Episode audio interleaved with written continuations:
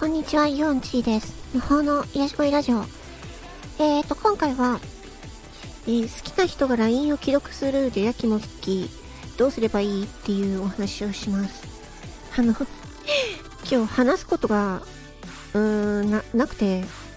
悩んだので、トークテーマガチャを引いたら、これが出てきました。で、なんか、うん、この LINE 既読する問題って、なんかよくあることだと思うんですけど、あのー、私、なんていうのかな。私、なんか私自身が男性能なところがあるので、あのー、電話とか LINE は基本めんどくさいんですよね。ホリエモンさんの、あのー、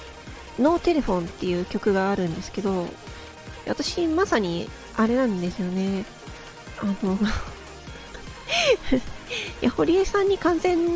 同意するわけではないですけど、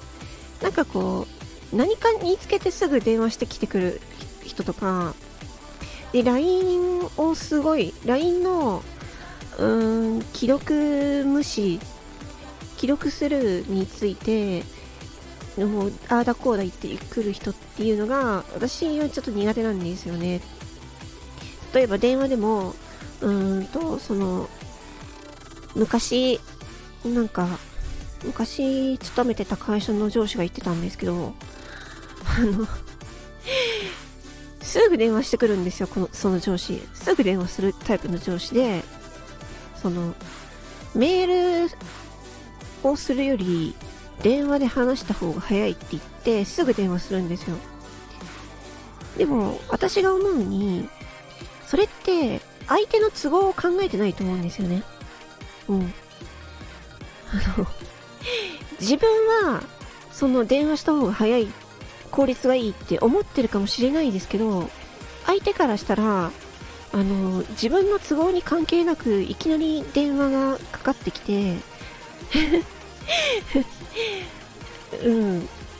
何の用事かもわからないじゃないですか、電話だと。で、どれぐらい話すかもわからないじゃないですか。で、そんなんさ、あの、メールで、あの、これこれ確認お願いしますってパーって送っておけば、うん、うんと、送る方も見る方も自分の都合でパッと見れるじゃないですか。うん。そっちの方が早くね？って私は逆に思うんですよね。電話は、うん、なんかその、電話する、かける側っていうのも配慮しないといけないんじゃないかなと思うんですよ。相手に対してね。うん。だって相手の時間を奪うことになるんで、うん。で、自分はそれでいいかもしんないですけど、相手の時間を奪うっていうことを考えると、相手の事情、相手が今トイレにいるかもしれないじゃないですか。ね。なんかトイレで、あの、なんかお腹痛くて戦ってる時かもしれないじゃないですか。で、そんな時に、お前なんで電話出ねえんだよとか、ね、なんで LINE 返してくんないのとか、あの、記録してるのになんで返信スタンプとかも送ってくんないのとか、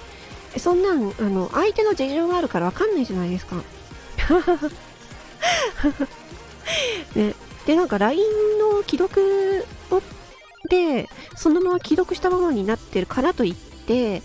その、なんていうのかな。まあ返事は、基本的には返事は、まあビジネスでも、ビジネスじゃなくても、返事は早めに返すっていうのはあると思うんですけど、やっぱりいろんな生活してる中で、そのすぐには返せない時だってあると思うんですよ。読む、読むことは読んだんだけど、ちょっと答えを考えたい、答えっていうか返信を考えたいなとか、そういう時になると、ちょっと後でしようみたいな。っていうのがあるので、その LINE の既読スルーとか、なんかあんま考えない方がいいと思います。相手の都合があるから、相手がなんか、あ、なんかトイレで戦ってるのかなとか思えばいいんじゃないかななんて思います。ということでまあ、その、LINE の、あの、既読とかみんな気にしすぎ。気にしすぎだし、うん。あの、相手の事情っていうのを、あの、事情があるっていうのを考えた方がいいんじゃないかなと私は思いました。